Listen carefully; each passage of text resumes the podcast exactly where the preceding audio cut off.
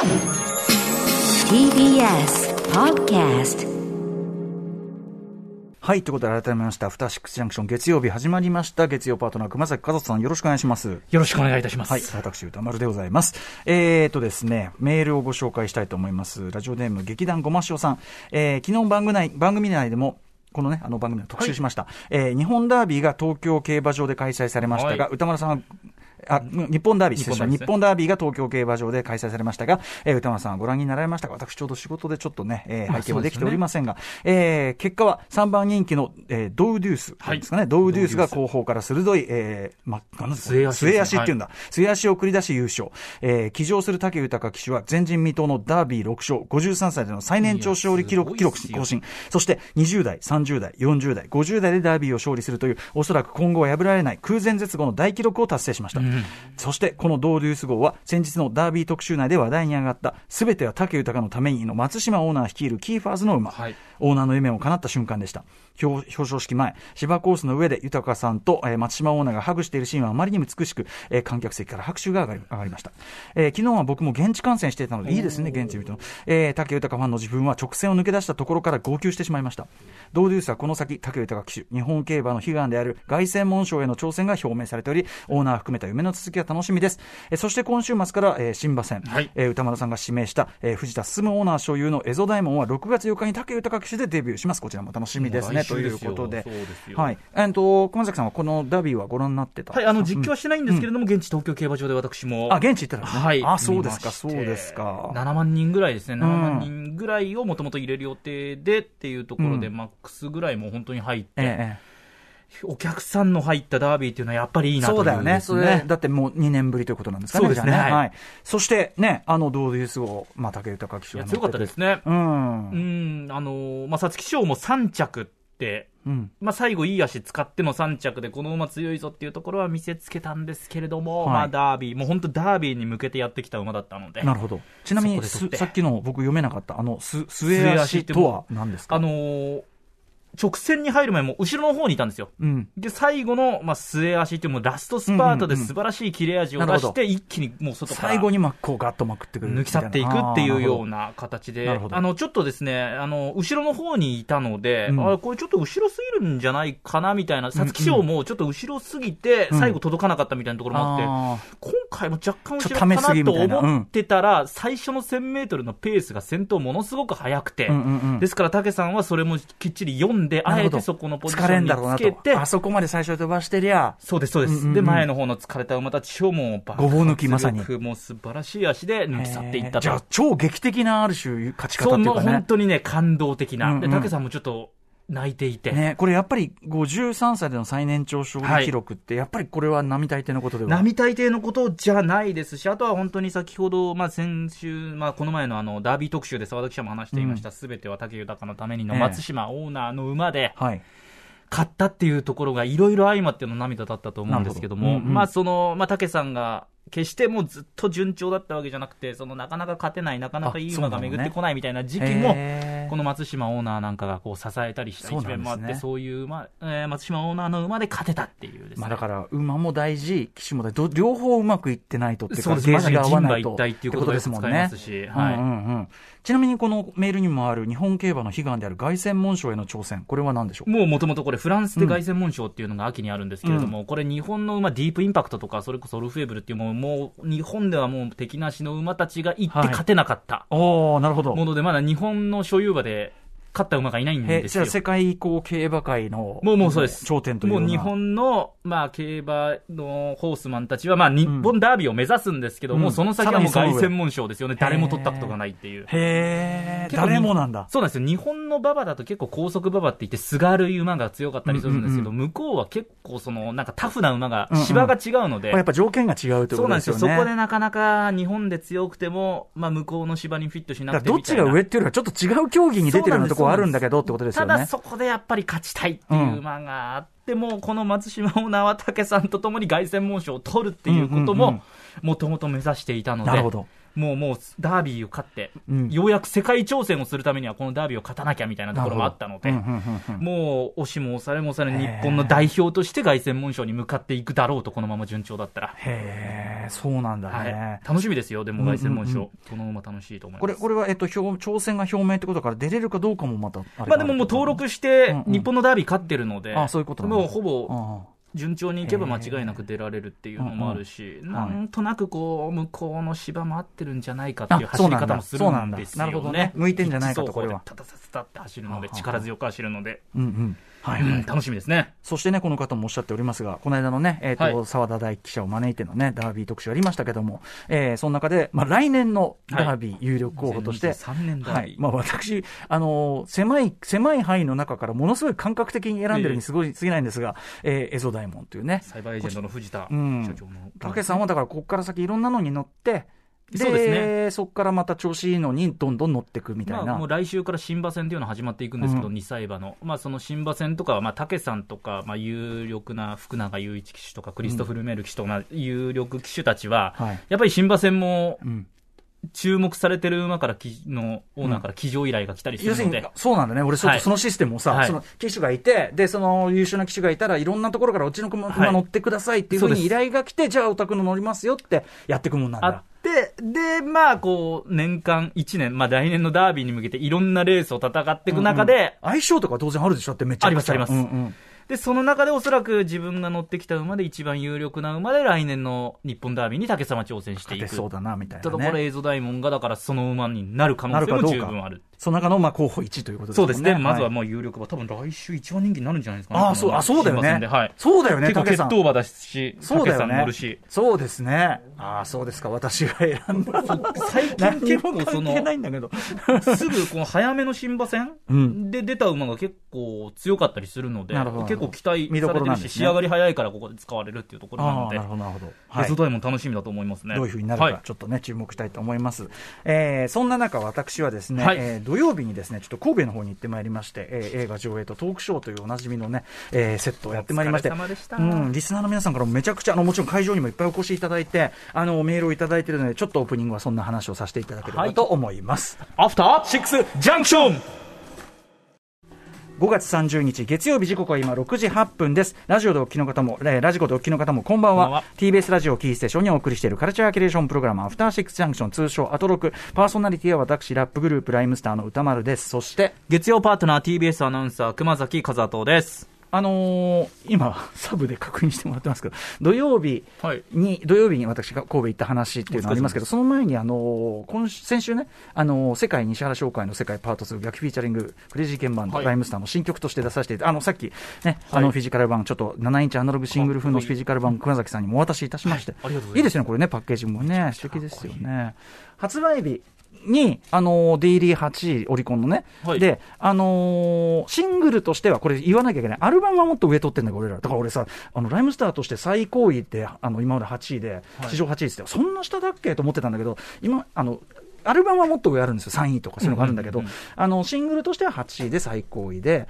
で、えっと、社歌として歴史上1位みみたいなこと言っちゃったんだけど、はい。あのね、7位取ったさ会社があるんだ。ああるんですそう。これはね、あの、リサーチミスビクターのね。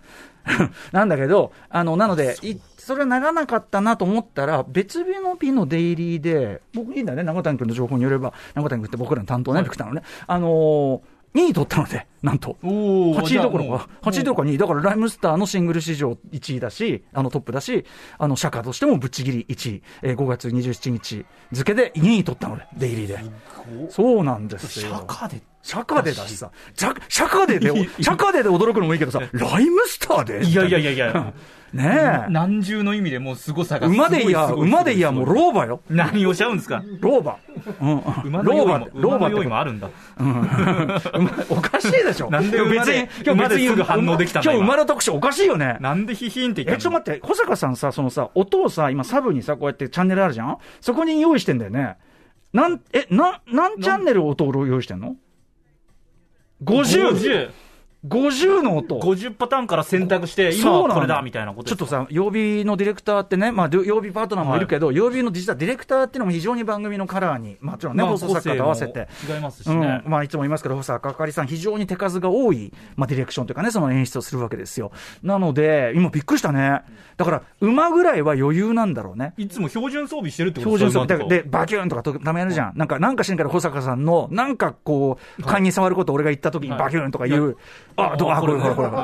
横断音。でこういうのは、こういうのがパクは拍手とかなんとなくイメージえね、えできますけどええ、ヒヒーンがいきなり来るっていう、そうだねなかなかエッジがあるというか。いや、横断音だってど、どまあまあまあまあまあまあまあどうかと思うよ、これ。でも50あるんだうん。50。だから多分、まだまだ多分手の内は見せないと思いますから、まだね。、あとどんどん変えていってる可能性もありますしね油断ならない。あの、一、この番組のね、ディレクターの中で一番油断ならないですよ、小坂さんも。いやい。や、何何おー何何何その気に入らないっていう感じでね、すいません、ちょっと勘に触ること言っちゃってね。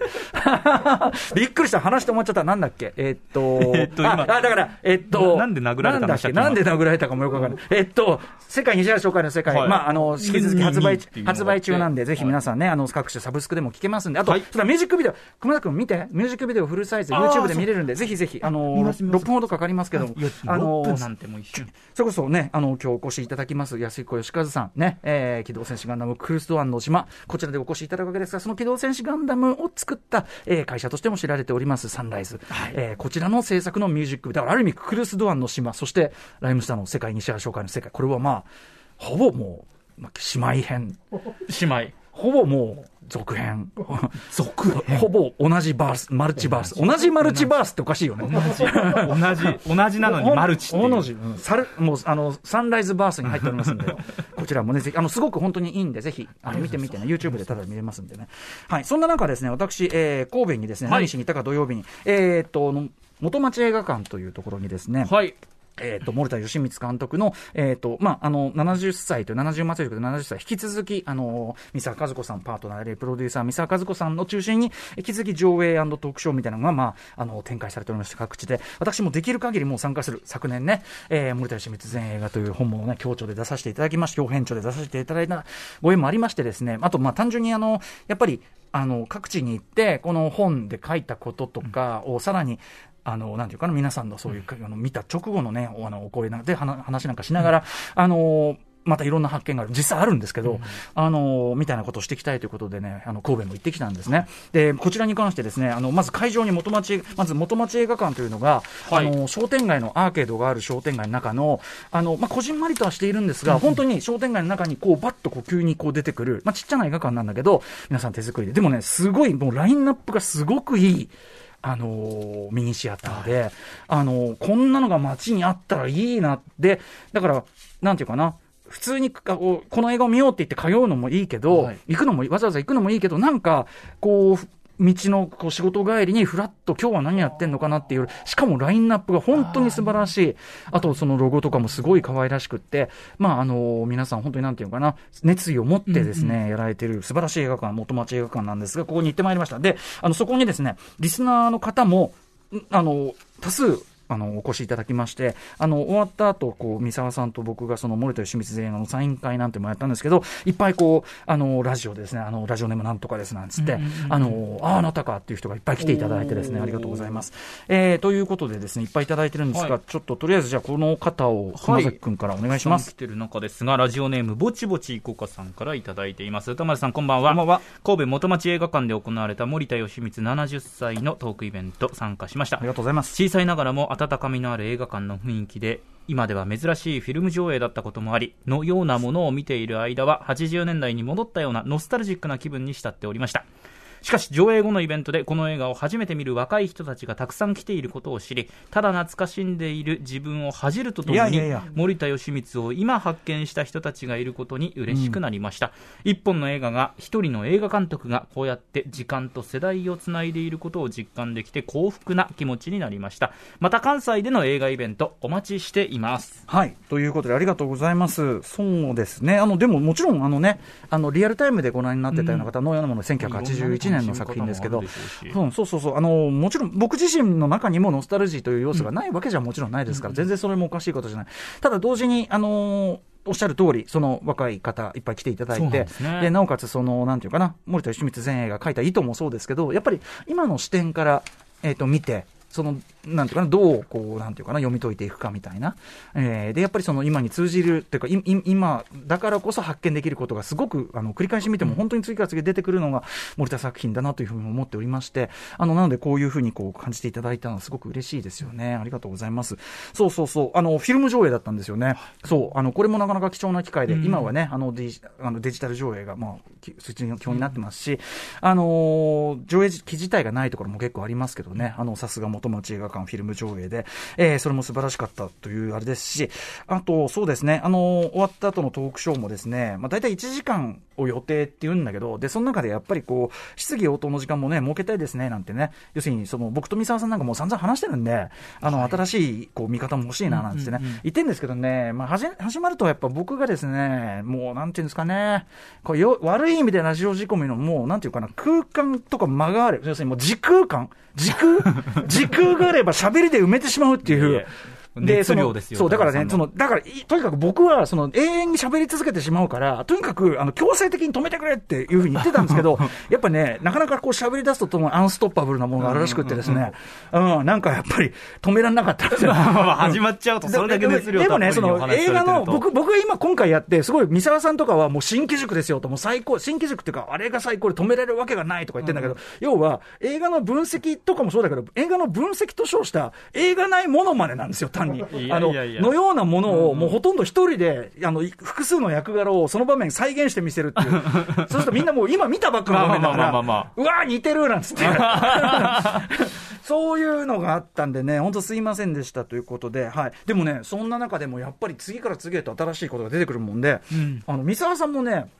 やっぱ後から思い出すんですかね。なんか、話してる時に、だからその、森田清水前映画の時に、最初の池袋新聞芸座でやった時の時にも、いっぱい話し尽くしたし、その後の過失修正の段階でもめちゃくちゃいろんな情報を足したし、えー、あとその後のね、あの、例えば水道橋博士とのあの、配信イベントなんかでも、いろんなこう、新事実みたいなことが出てきたんだけど、あのーまた出てきて、あのね、劇中で、ものあるものっていうのは、劇中こう、まあ、若い落語家、1980年代初頭の若いのが、当然お金なんかない人たちの話なんだけど、全員、えっと、皆さんこれね、ある世代から上は皆さん分かると思いますが、バン、VAN と書いて、バンのブランドの服を着てるんですね。バンというのは、いわゆる IB ルックというのがあって、えっと、1960年代にアメリカの大学生たちがしていた格好を日本的に解釈して、えー、一大ブーム、いわゆるみゆき族なんて言葉ありますけど、あれはバンガが起こしたものなんですね。まあ、端的に言えば、例えばボタンダウンのシャツであるとか、はい、えー、チノパンブレザーみたいな、そういう、まあ、今見ると基本アイテム、うん、スタジャン、バンのスタジャンなんかもすごく流行ったみたいですけどね、あの当時の若者たちのも最先端ファッションだったのが、まあ、あの、バンで、で、その、森田さんはですね、そのあんまりその予算もない映画だったんだけど、やっぱりその新世代にふさわしい映画を作りたいということで、うん、あの、要はそれまでの日本映画の、特に現代劇にはほとんどなかった発想で、そのスタイリングも、着てる洋服とかも含めて画面の隅々までルックのコントロールをする。今だったら普通人の考え方だし、ね、まあアメリカ映画とかだったらもう当然やってることなんだけど、うん、当時の日本映画はやっぱりなんか割とこう、まあ良くも悪くもリリアルな、うんうん、もうまあそのままの感じの汚い服着て出たりとか、現代劇は特にね、普通に、あとはただのスーツ、型通りのスーツだったりとかっていう感じだったのが、あの、画面のコントロールしたいというようなこともあって、あの、いわゆる IB ルックを着。で、もう一つは、その、か、かの、森田さんがですね、あの、落語研究会、日大のね、はい、入ってて、それの先輩が高田文夫さん。ね。で、高田文夫さんがまさに IB ルックで決めてて、で、あの、劇中の尾藤勲さん演じる、こう、役柄がしてる学校なんていうのは、まさに、あの、高田文夫さんがしてた格好そのものらしいんですけど、まあ、それもあって、えー、IB ルックの落語家という、まあ、現実には、だから、まあ、高田文夫さんの落語家っていうか、あれですけど、まあ、ね、あのー、まあ、そういう、こう、あれを作り出して、だからもう劇中が、の、あの、なんていうかな、人々のしてる格好、まあ、すごく小綺麗だし、あと IB ルックって、これは逆に今考えると、あの、その時の流行りもんっていうわけじゃなくて、割とタイムレスっていうかさ、ボタンダウン要するにき,、ちっとした格好みたいなことだから、だから、のようなものをいつ見ても古びないのは、まあ、そこもあるんですよ。IB ルックを着せてる。で、それが、しかも、落語っていう、タイムレスな、ちょちょっとこう伝統に根ざした、そうですね確かにそう、でも新しくもできるっていうようなものとも一致してて、これがすごく構想してるのね。で、まあその話をまた僕もしたわけですよ。ここまではまあ本とかにも書いてあるし、まあご存知の方は知ってる話なんだけど、えっと、三沢さんから出た真実として、そうなのよ、つって、そのバンのあれで、あの、バンももう、この後もうすぐ潰れちゃう。そうなんです。潰れちゃうの一回倒産しちゃうんです、バンって。おあそうなんですね。バンが潰れる寸前だったから、これ石津健介さんだと思うんだけど、バンに頼んだら、あ、いいよ、つって、いっぱい貸してくれたのよ、つって。へえ。そうなんすか？みたいな。初めて聞いたんですけど、その話みたいな。へだから劇中でバンとか、あと途中で、どうですか、ケントですよ。ケントっていうのはバンのちょっと上位ブランドみたいな感じで、はいはい主人公のシントトちゃんがいいで、で、エリザベス、秋吉久美子さん演じるクリベエリザベスが、え、ケントいいわね。季節ケントいいわね。そのまま着たまま動いえ、ちょっと寒いんですけど、みたいな、そういうのが出てくるというね。初めて出たし、ああ、こんな時間時間が。あの、メール皆さんありがとうございました。全部ございますありがたく拝読させていただいております。はい。本日はメニュー紹介いってみましょう。はい、この後すぐですが、カルチャー界の気になる人物動きを紹介していきます。カルチャートーク、今夜はいよいよ今週金曜日6月3日に公開となります映画、機動戦士ガンダムククルス・ドアンの島の監督、安彦義和さんご登場はいです。、ごもうこれちょっとスタジオにお迎えして、あのしかも安彦さんに直接、機動戦士ガンダムの新作映画の話を伺う日が来るとはっていう、んでもないすごいことなんですけどね、えーそして7時から日替わりでライブは DJ プレイをお送りする音楽コーナー、ライブダイレクト、今夜のアーティストはこちら。今月11日、2年ぶりとなるニューアルバム、アートレスをリリースした4人組アント、ウォンクがおよそ2年ぶりにこの番組3回目のご登場です。そして、7時40分頃からは新概念提唱型コーナー、イキリ言動。あなたがついやってしまった〇〇イキリな投稿を紹介します。そして8時台の特集コーナー、ビヨンドザカルチャー、こちら。プレイボールそしてプレイミュージック音楽とメジャーリーグ特集 by 岡本モービー拓也はい、我々ライムスターとも親交の深い、えーロックバンドスクービードゥ、そのドラマー岡本モービー拓也さん、通称モービーはアメリカ横断ウルトラクイズマニアとしても知られていますが、はい実は最近、アベマやダゾーンといったスポーツ中継メディアで、えー MLB、メジャーリーグベースボール中継の解説と実況もこなすほど、音楽界屈指のメジャーリーグ通でもあるんです。はい、まさに二刀流のそのモビーさんですが、この度、 Baseball Is Music、音楽から始まるメジャーリーグ入門という一冊を出版されました。さすが左右社という本です。そこで今夜はメジャーリーグと音楽カルチャー、意外と深い関わりについて、モビーさんに様々な曲を聴きながら解説してもらいます。はい。番組では皆様からの感想や質問などどしどしお待ちしています。歌丸アットマーク tbs.co.jp 歌丸アットマーク tbs.co.jp 読まれた方全員に番組ステッカー差し上げます。SNS も稼働中です。ぜひフォローしてください。それでは、アフターシックスジャンクション、行ってみようえアフターシックスジャンクションえっ、と、神戸での元町映画館でのね、森田義満作品のようなものトークショー、参加いただいた方のメール、あの、全部は読めなくて申し訳ないんですけど、あの、もちろん、あの、目は通しております。あの、放送上で読めなくて申し訳ないですけど、ブーブー短足さんが、えっ、とね、質問本当はしたかったけどできなかったっつって、歌村さんがトークショーの時につけていた腕時計は、三沢さんから送られた監督のものですか？えー、ということで、そうなんですよ。あらいたはい。あのー目いっちゃうやつだそうなんそうなんですよ。ちなみに今日してるのは、あの、玉袋筋太郎さんの、えっと、誕生、誕生日プレゼントからもらった、なんだっけ、ガガーミンとかいうところスマはいスマートウォッチを、タマさんから誕生日もらったんで、今日はそれをしておりますが、はい。間違いなく、あの、監督の遺遺品というかね、あの、時計をさせていただいてました。ありがとうございます。えっとね、えーあとね、先ほどの西西原商会のね、曲、あの、ライムスター出しておりまして、あの、ライムスター史上最高位取れたっていうふうに、ね、言わせていただきましたけども、えっとね、くにちゃんさん、えー、社会でそこまで上位の成績が取れたのは歌丸さんの力とクレイジーケンバンドさんの力が融合し、まあ、ライムスターね、あの、力が融合したからだと思います。ありがとうございます。えー私は80オーバーのじいちゃんですが、私でもノリノリで踊りながら聴ける名曲だと思います。えーありがとうございます。タイムレスな感じ。ね。そう言っていただけて、くにちゃんさんにそう言っていただけて、確信を持てました。